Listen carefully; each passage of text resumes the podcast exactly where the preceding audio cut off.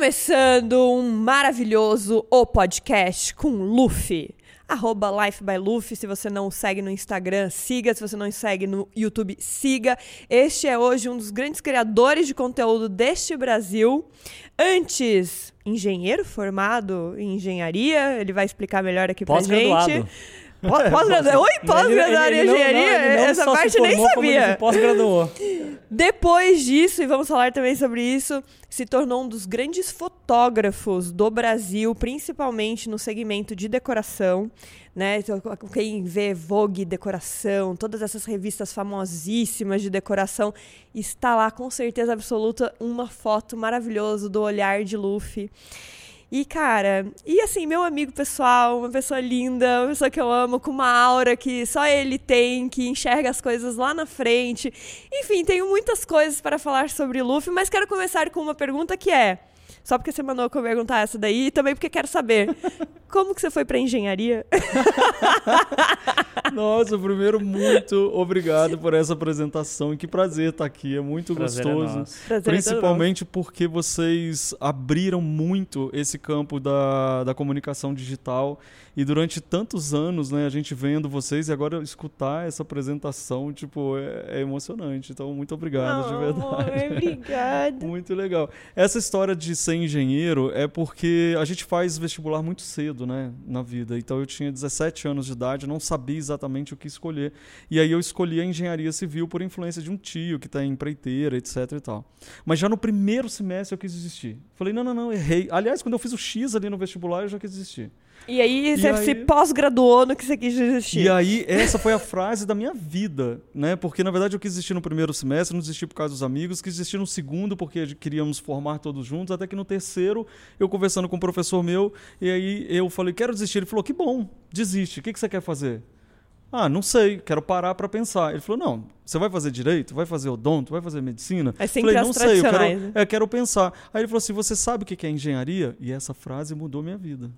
Aí eu falei, o que é engenharia? Ele falou, é um curso que faz você pensar rápido, de forma lógica e resolver problemas. Eu falei, para essa é minha profissão, você nunca mais chama ela de engenharia. Agora eu faço isso. o que, que você faz? Eu resolvo o problema, penso rápido de forma lógica. E passei o resto da minha faculdade tendo um prazer, um tesão inenarrável de resolver problemas. Que Parecia uma prova, eu não achava que ia ser prova, porque eu não ia construir uma, uma ponte, eu não ia. Eu só ia resolver um problema. E aí você treina o seu cérebro a resolver problemas. E eu, isso é incrível. Genial, quero fazer engenharia, acho que eu começo amanhã. Não é isso que a gente faz durante a nossa vida toda, gente. Resolver é problemas bom. e pensar rápido o e juntar os pontos. Mas Exato. é incrível essa capacidade que a narrativa e a língua portuguesa tem, a língua em geral, de se você muda o ângulo de que você está vendo uma coisa, e fotografia é muito isso.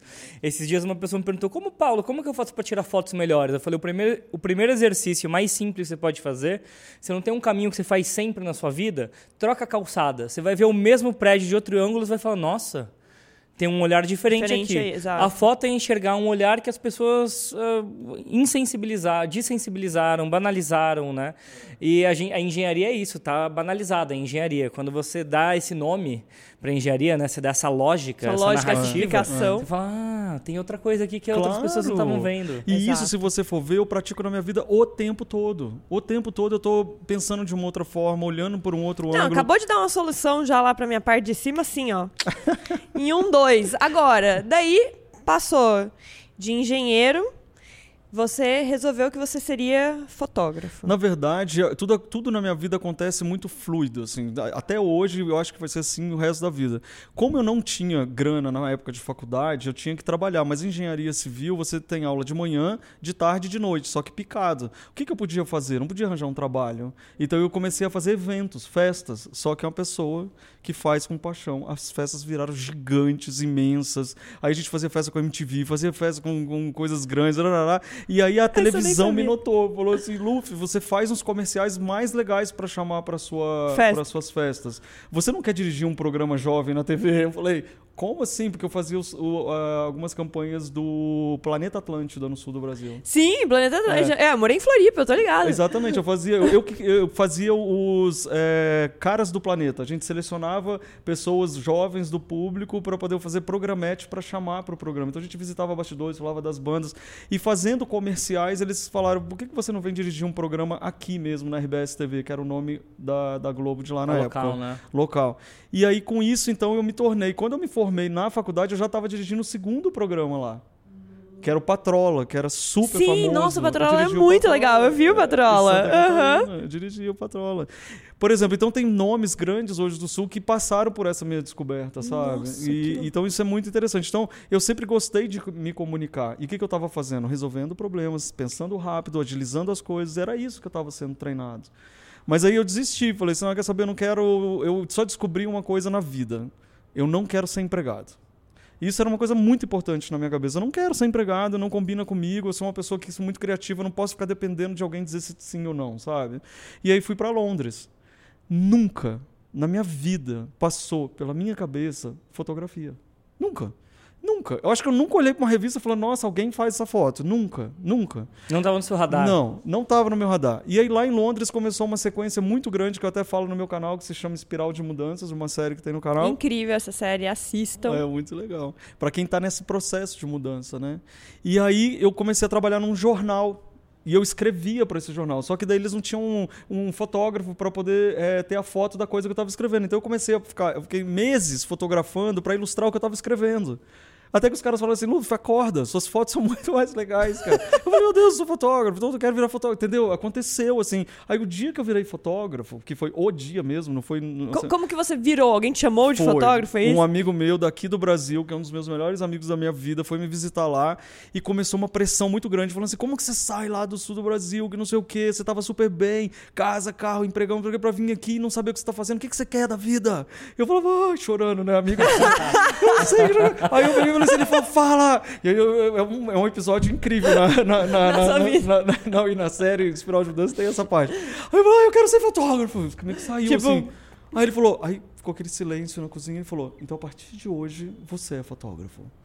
Aí eu falei, a partir de hoje eu sou fotógrafo. Sabe o que eu fiz com a primeira coisa quando eu virei fotógrafo? Que por isso que teve esse dia na cozinha que eu virei fotógrafo. É, Você eu tava na falei- cozinha. Aham, eu tava na cozinha, tava na cozinha. Aí eu cheguei e falei assim, legal, então vou fazer uma exposição fotográfica.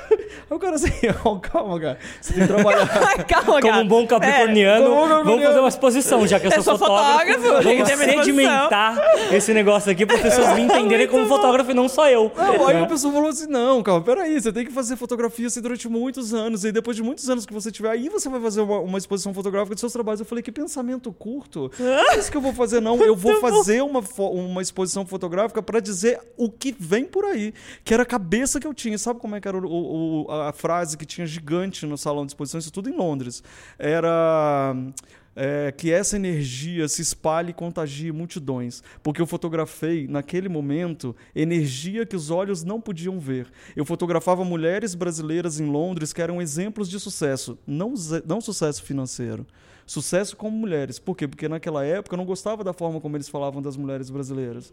E eu dizia: não, não, não, pode parar, eu vou mostrar para você o que que é ser uma mulher brasileira em Londres. Então eu, então eu fotografava aquelas mulheres maravilhosas. Aí uma repórter, no dia da- da- do lançamento, ela falou assim: Mas você fotografou essas mulheres aí todas bem-sucedidas? Isso não é uma mulher bem é, real. É, elas estão sorrindo, felizes. Aqui a gente rala, a gente sofre aqui ralando. Aí eu falei assim: Então tá. Então vamos supor que uma mulher passou o dia inteiro fazendo faxina, ralou bastante, não sei o quê, pegou três ônibus para chegar em casa. Aí ela passou no supermercado e tinha um saquinho de feijão. Chegou em casa, cozinhou e estava comendo feijão com a amiga. E na hora ela contou uma piada e sorriu. Eu tirei a foto nessa hora.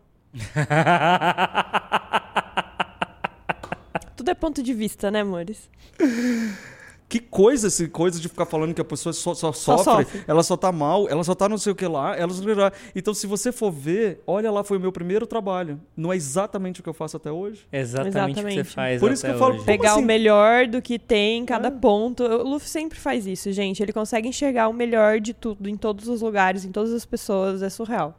Isso- Eu acho que essa é a sua profissão, tô brincando. tipo, vou mudar sua profissão agora de novo. Mas é porque eu acho que as pessoas têm que abandonar para poder ter sucesso em qualquer coisa na vida. E aí eu acho legal falar, porque tudo que muito do que eu falo fica parecendo autoajuda. Só que eu sou Capricórnio.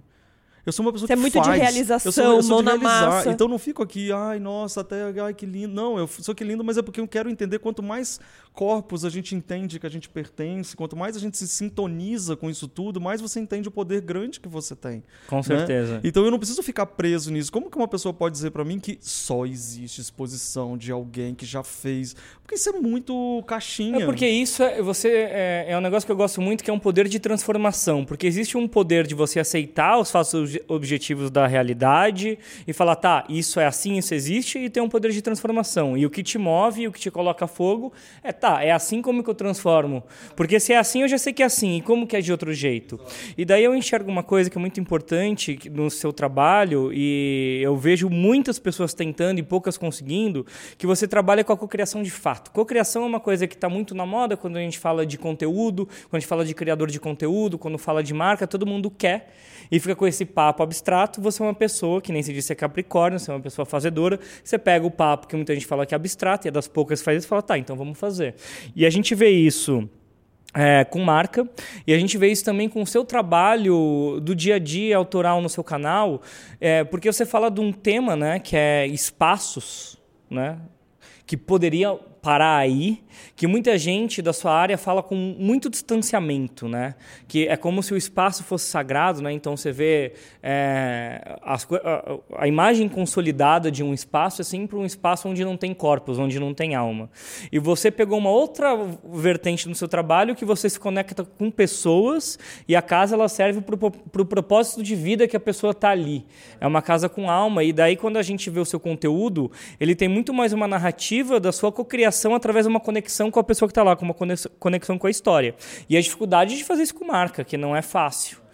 É, me explica um pouco disso, como que você conseguiu tão rapidamente ter uma visão tão madura que muitos criadores demoram anos para chegar, desde o começo do trabalho. Parece que, parece não, você tem certeza de quem você é e você tem certeza dos nãos que você dá e isso parece deixar seu trabalho muito autoral, assim, muito tem muito magnetismo quando você olha o seu, o seu trabalho porque a gente fala sobre conexões. É, é que eu acho que as pessoas ficam teorizando demais, sabe? Sempre existe uma regra, sempre existe um. É assim que faz, então se você fizer o A mais B mais C vai dar certo. Então eu acho que eu sou uma pessoa que me entrego emocionalmente em tudo.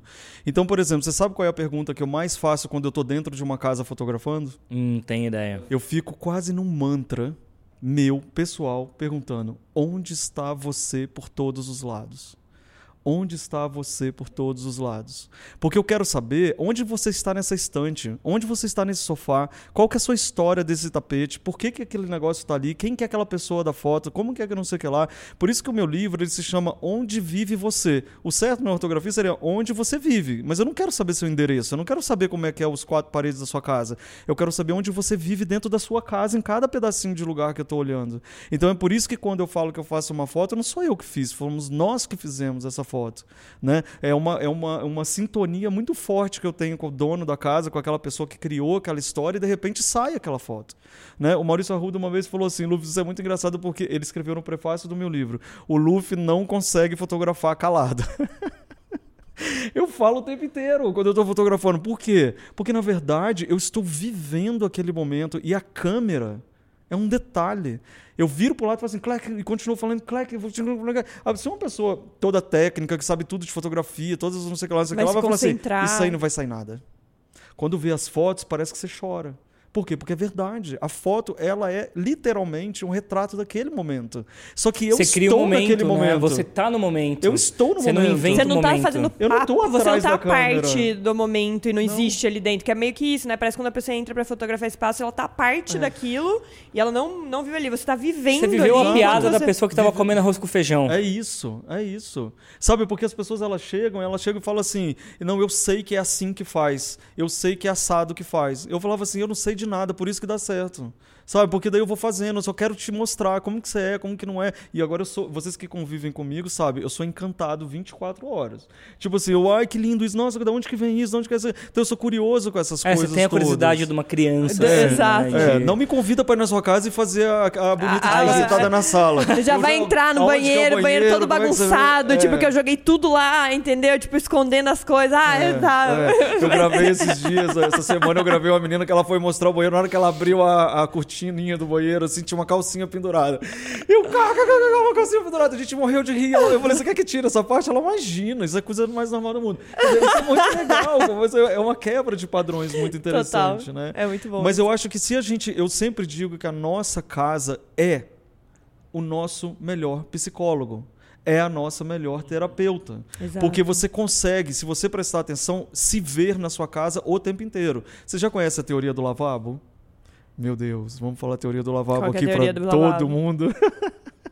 Eu acho que eu já ouvi você falar Tá. Você da teoria do lavabo. Vamos falar da teoria do lavabo, preste atenção, porque isso é muito interessante. Quem tem lavabo em casa? Vocês têm lavabo em casa, Aham. né? Agora, quem não tiver lavabo em casa, pensa assim, compara com a sala, tá? Então, por exemplo, eu chego para fotografar num lavabo e mesmo que você não tenha, você já passou por isso que eu vou falar agora. A gente chega num lavabo, mas é tão chique, é tão chique que você morre de vergonha de enxugar a mão naquela toalha engomada. Ela tem tanta pérola e tanta florzinha na coisa que você fala, eu vou enxugar na minha roupa mesmo, Mesmo, porque eu não Deixa eu pegar o papel estragar. higiênico. É, eu não quero causar constrangimento a esse lavabo. Nem, e aqueles lavabos que tem, tirar um o monte, negócio. que tem um monte de toalhinha pequenininha que você fala, gente, que diz que eu não vou, eu vou fazer Aí isso aqueles aqui. eu amo, amiga. Eu vou pegando assim, mas... ah, Mas eu enxugo na mão. Aí eu chego, tem aquele papel de parede maravilhoso, tem até lustre de cristal, melhor perfume, tem obra de arte. É lindo. Você quer morar em dois metros quadrados, né? Porque você quer ficar ali dentro do lavabo. E aí Você vou nem continuar- liga pro cheiro da merda que você acabou de fazer. Nossa, você, Você nem fala, faz ah, de eu vou vergonha. ficar aqui. Passa até Whatever. vontade pra não, pra não estragar o Aí você continua andando pela casa, quando chega no banheiro da pessoa, é aquele branco, aquele troço com aquela toalha jogada, aquela. é, sem cuidado, se tiver um- uma bandejinha ali com um negocinho bonitinho, foi só porque eu fui fotografar, porque na verdade não devia estar ali. Eu já tinha ouvido E essa aí, teoria. nessa porque pergunta, você deixa é, o melhor para as para pessoas, pessoas, não, pra não pra você. que você usa o tempo inteiro. Se você estiver cometendo esse erro, por exemplo, se a sua sala foi extremamente linda, maravilhosa e o seu quarto for jogado, preste atenção também, porque você está fazendo as coisas muito mais para agradar o o outro, outro. do que se agradar. Então, Exato. talvez você esteja fazendo isso na sua roupa, talvez você esteja fazendo isso nas suas atitudes, talvez você esteja fazendo isso de diversas formas. Essa teoria é e eu vou dizer para você, não temos tempo para rascunho. Não, é, isso aí você fala direto, eu amo. Não temos tempo para rascunho. A gente não, temos tem. tempo.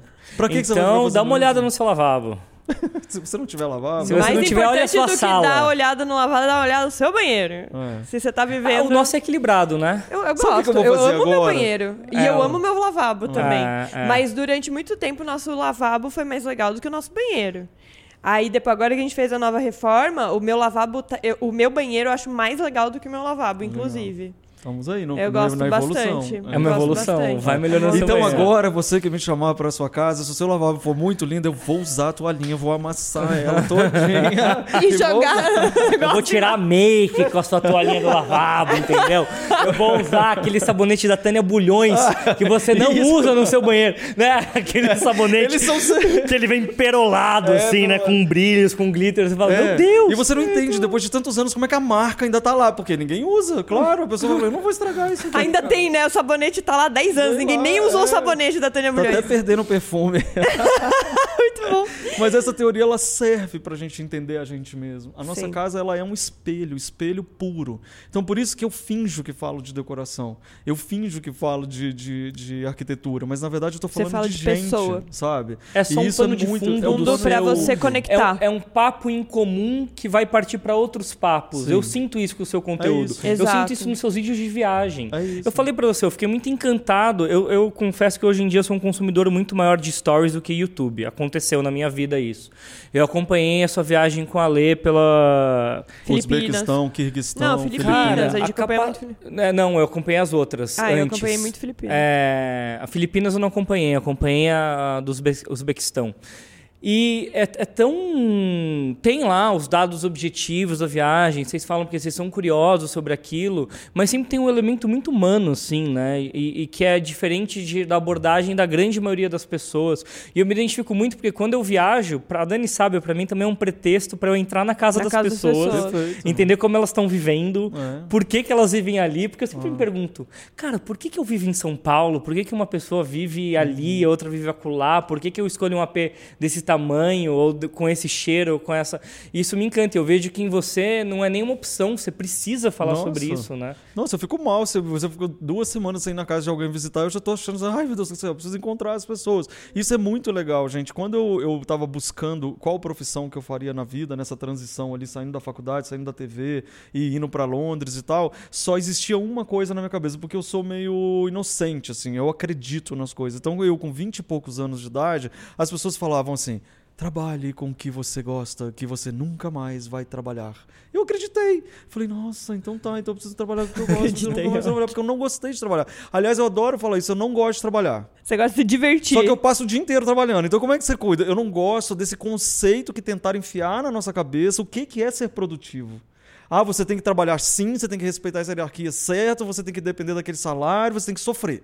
E você tem que odiar e esperar passar 11 meses para passar 30 dias fazendo Fora alguma coisa. daquilo que você é. estaria fazendo. Isso é um conceito que enfiaram na sua cabeça. Exato. Mas não tem nada a ver com você ser produtivo, ser uma pessoa que contribui para o mundo, sabe? Concordo. Então totalmente. eu sou uma pessoa que quero contribuir para o mundo. Então eu sempre falo, não gosto de trabalhar por causa disso, desse trabalho que o povo conhece. Então eu fiquei o tempo inteiro nessa história de o que, que será que eu vou fazer, o que, que será que eu vou fazer. Tanto é que eu Foi só dolorido? fui descobrir. Não. Tanto é que eu só fui descobrir que ia ser fotógrafo, nessa questão que eu contei para vocês no início, um ano depois de Londres. Um ano. E eu não descobri, ela que me descobriu. Falou, gente, eu já sou, eu já era, eu já fotografava, já estava acontecendo, já existia aquilo. Por quê? Porque já era maior do que eu. Agora, se a gente fica muito, ah, eu quero tal coisa, quero tal coisa, e você não, não, não, não é realmente aquilo, seu corpo, sua energia toda não se não joga tá jogada aquilo, naquilo, né? Você, sabe, igual, por exemplo, eu quero conversar muito com as pessoas para ensinar essa técnica para as pessoas. Como que você se descobre em diferentes crises, em diferentes trabalhos, em diferentes momentos do país, em diferentes coisas, porque se você se descobre nesse momento, você enfrenta qualquer coisa. Com certeza absoluta. Então, e acho que daí tem uma coisa bonita que você fala nas nossas conversas, como você falou que a, a, imaginar o seu euzinho do futuro. É, o Lufinho. E, o Lufinho do futuro. Acho tão bonita essa imagem, porque é, se você se enxerga ali na frente realizando alguma coisa, é, não é que é magia, né? Uma coisa é a motivação, é a motivação de você falar, nossa, ali vai acontecer alguma coisa. E depois você vai ter a disciplina para ter toda a sua energia canalizada para aquela pessoa do futuro que você quer, né? Na verdade, isso que, que eu vou, vou até explicar para todo mundo, eu acho que é super legal. Isso é uma técnica, tá, gente? Isso não é uma coisa eh, esotérica, não sei o que lá. É...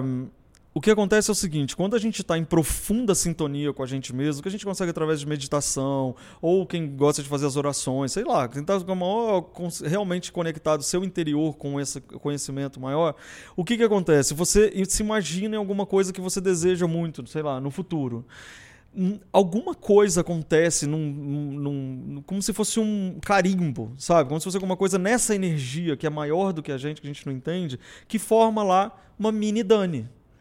Só que essa Dani, na hora que você pensou nela, que aconteceu, que você se viu no futuro, e eu posso até explicar como a gente pode se ver sem saber o que é, é ela existe. Ela passa a existir. Mas ela já não existe mais na sua mente. Ela agora existe. Ela existe numa realidade numa realidade. Só que sabe o que começa a acontecer? Ela começa a te chamar. Você vai sendo puxado até ela, eu fico muito arrepiado. Ela começa a te chamar, porque ela começa a existir. E ela começa a te chamar. E você vai levando a sua vida, você vai levando a sua vida. E eu tô te falando isso porque eu já passei por isso algumas vezes na vida. A pessoa, é, quando um dia você tá escovando o dente na frente do espelho, de repente você olha e você vê que aquela pessoa já é você. E aí, porque, por exemplo, ah, eu quero morar em tal lugar, eu quero trabalhar com tal coisa, eu quero comer. Aí você olha pro seu trabalho, você olha pra sua casa, você olha e fala: olha. Caramba, era eu que tava me chamando sabe? Eu, você sabe que esses dias eu entrei numa viagem danada, pessoal, que era o seguinte: o meu sonho era fazer 40 anos de idade. A vida inteira eu passei querendo fazer 40 anos de idade. Aí a pessoa fala assim, mas Luffy, todo mundo quer ser jovem, quer ser 20 anos, você queria fazer 40, eu queria fazer 40. 40 anos era para mim, tanto é que eu passei 40 dias viajando pela Tailândia com os monges, não sei o que lá, para celebrar 40 anos. Por quê? Esses dias, numa meditação, eu acho que pode ser uma viagem, se for, é uma viagem linda, então não tem problema. É, eu acho que nessas minhas viagens, não sei o que lá, eu, criança, me vi com 40 anos. Você entendeu? Aham, fazendo Porque o que você tá que fazendo que ia hoje, que ia ser ser. legal, que é divertido, É. que não é um trabalho, que é da hora, que tudo mais. É, sabe o que que a minha sobrinha de seis anos, eu tenho vontade de chorar. Ela fala pra mim, a que a- o pai dela e a mãe dela é, perguntam pra ela assim: o que, que você quer ser quando crescer? Ela assim, eu quero ser como o tio Luffy, eu quero ser livre.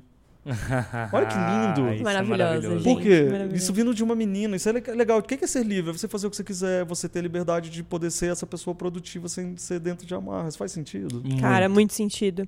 Agora, voltando ao papo das conexões, né? Porque eu sinto que você tem uma conexão muito grande com o seu público, né? O Luffy, ele, se você for ver engajamento do Luffy, é tudo surreal, assim. Ele cria mesmo uma conexão muito gigantesca com o público, as respostas e tudo mais. E isso, pra mim, você conquistou desde o Espirais de Mudança. Porque eu acho que no, no Espirais você resolveu falar um pouco mais de você, um pouco mais dessa conexão de verdade que você tem entre você, com você e você com o outro. E isso eu acho que gerou um, Uma aproximação. uma né? aproximação, mas uma história também em torno do que você iria vir a ser o Luffy lá do futuro, desde aquela época, né? E aí o que, que eu queria saber é. Você pensou nisso? Você pensou nessa trajetória? Ou foi um programa, uma série que você criou porque é, você sentia que você precisava falar sobre aquilo, sabe? Da espiral de mudança? É. Muito legal. O que acontece é o seguinte, quando eu, vi, eu vivi, certo? A espiral de mudança foi uma coisa que eu vivi em Londres, foi quando eu descobri a fotografia como, enfim, foi- é, realmente foi uma coisa muito forte. E como eu tenho muito entendimento dessa história, era muito egoísmo da minha parte segurar isso pra mim e achar que eu era um cara iluminado, abençoado, que só eu merecia ter aquilo. Eu sabia que eu precisava é, compartilhar aquilo, só não sabia como. Então eu escrevi um livro. Existe o livro. Espiral de Mudança, só que nunca foi publicado, ele está ainda na gaveta. E aí eu falava assim, um dia eu vou lançar esse livro, um dia eu vou lançar esse livro, um dia eu vou lançar esse livro, etc e tal, e nunca lançava esse livro. Só que eu morria de medo de morrer. Sei lá, tô no, no, no avião, o avião cai, eu fa- ah, vamos supor que tá dando uma turbulência no avião. Sabe o que eu pensava? Meu Deus, não publiquei o livro. Era a única coisa que eu pensava, era assim, eu não posso morrer sem as pessoas saberem disso, porque isso é uma coisa muito forte, muito importante, eu preciso deixar esse negócio. Então um dia eu comecei o canal do YouTube, e aí um dia eu falei assim, se eu contasse esse negócio no canal no YouTube, grava aí, eu vou começar a gravar esse negócio. Aí todos os meus amigos, todos, fotógrafos, as produtoras de revista, todo mundo falou, não faz isso. Não faz. Você vai acabar com seu filme, você vai queimar seu filme porque você é um fotógrafo reconhecido, etc e tal. E de repente você vai ficar falando uns negócios que parece, parece autoajuda. Aí eu falava assim, mas eu tenho que falar, porque não faz sentido a minha vida se eu não falar essas coisas. Eu preciso contar aquilo ali para as que as pessoas. pessoas têm uma dificuldade tão grande de ouvir coisas Não positivas, né? Eu, eu acho É. isso tão complicado, É às vezes. complicado. Eu também sinto isso, sabe? É, Tipo, eu não mas não consigo tenho, falar não. nada de positivo. Não tenho, porque é o seguinte, uma vez fazendo uma meditação lá em Londres, eu- o- esse, esse cara que guiou, ele falou o seguinte, a nossa sociedade é igual uma colmeia. Por mais que pareça igual, aqueles buraquinhos lá da, da, da colmeia, eles são diferentes. É, igual, é quase um monte de gaveta, que cada chave vai servir numa gaveta. Então não importa o que você fizer, faz. Se você fizer com verdade, com coração, vai ter muita gente querendo, porque a nossa sociedade ela é muito complexa. Então eu fiz isso. Eu falei, não quero saber. Se eu destruir a minha vida e tiver ajudado uma só, pra mim já tá bom. Então eu vou embora e eu vou fazer. E eu chorava antes de gravar. Eu meditava de medo, de estar destruindo alguma coisa. Mas eu falava, a minha responsabilidade de gravar isso é muito maior. E é muito interessante isso, porque uma vez eu estava em Belo Horizonte, é, bem no começo do canal, já estava gravando Espiral de Mudança, e aparece uma menina para falar comigo, uma mulher. E eu tinha, tinha acabado de sentar numa mesa com um monte de gente desconhecida. E aí ela, Luffy, você aqui em Belo Horizonte, nossa, eu sou sua fã. Eu falei, ai meu Deus, que legal, alguém me conhece. No início do, do, do canal, aí eu peguei, levantei, fui, abracei, falei, ah, que legal, você gosta das casas que eu mostro? Ela, que casas? aí eu falei, ela tá me confundindo. É outra Eu pessoa. falei, eu falei, eu falei, não, então as casas, ela, não, eu só assisto Espiral de Mudanças. Aí eu falei, mentira, você tá falando sério? É, não, que isso aqui, porque mudou minha vida, foi maravilhoso. Foi maravilhoso. Aí a gente abraçou, etc e tal. Voltei pra mesa, a pessoa da mesa falou assim, que, que é isso? Como assim alguém te conhece? O que, que você faz? Pode me contar tudo. Quem é você? O que, que você faz? Eu não tô entendendo nada. Aí eu falei, ah, pois é, porque eu tenho isso, não sei o que lá. E eu gravo, ela assim, para, para tudo. Você precisa lançar um livro. Aí eu falei, o meu sonho é lançar um livro. Aí ela, assim, ligou pra, pra editora lançar o meu livro de fotografia. Então, quer dizer, todos aqueles amigos, aquelas pessoas que diziam que eu não devia porque ia queimar o meu filme de fotografia, fotógrafo, o aham. meu livro só aconteceu por causa da espiral, porque essa mulher veio falar comigo. Senão eu nunca ia saber que aquela mulher era de uma editora. Assim, ela não era de uma editora, era amiga de uma editora. E o, e o livro que foi lançado foi de fotografia, sonho de todo fotógrafo. Você entendeu como você faz o bem e um o bem vem de outro aham. jeito? E quando que teremos o livro do Espirais? Ah, o, o livro da espiral parece que vai sair esse ano de 2020, mas parece que... Olha, é, é- é É. novidade? É novidade? Não, é, vai ter, vai ter. É uma grande novidade. Mas o que vai sair primeiro agora, provavelmente em maio de 2020, é o Café com Luffy, que é o café que eu faço todas as manhãs no, no Stories, né? Que é maravilhoso, assistam. É, É, muito, muito legal. Agora legal. você não faz mais no Stories, a gente vai falar sobre isso. Faz É. uma semana que ele mudou pro GTV. Eu passei pro GTV. Mudando de assunto! Você, com tantas coisas dentro da sua casa. Muitos tapetes, amo tapetes. Eu não sei como que ele traz esses tapetes. Você já me perguntou isso uma vez. Eu sei na mala, eu já me falo. Não, e ele decide que é dele o tapete. É, não, É, ele, ele chega ele e decide, fala, ele "Esse chega no é lugar e meu." fala, gosta do tapete e fala, esse tapete é meu. E fica olhando pra cara da pessoa. A pessoa, não. Esse tapete eu não posso te vender ele é antigo. Alguém, alguém, faz a alguém e negou lá vender o 20 tapete vezes até vez? Esse cara, ele negou, mas eu fiquei quatro dias hospedado lá. Em quatro dias ele falou: na Índia a gente tem um- uma história que é o seguinte: quando alguém parece que deseja muito alguma coisa, aquilo já pertence a ela. E esse tapete, nossa, todo dia eu lembro desse cara, todo dia eu lembro dessa história, muito legal. Foi, então ele é meu. Realmente entrei no quarto e falei: Oi, a gente se encontrou, tapete. Você Mas ao meu." mesmo tempo que você, que você tem um. Quase uma espécie de colecionismo das suas experiências, né? Das suas viagens. Sua casa tem muita memória, né? Que é voltando naquela coisa que é, é onde que você vive dentro da sua casa, né? Você vive tem um patchwork de Luffy ali na sua casa, né? De várias experiências.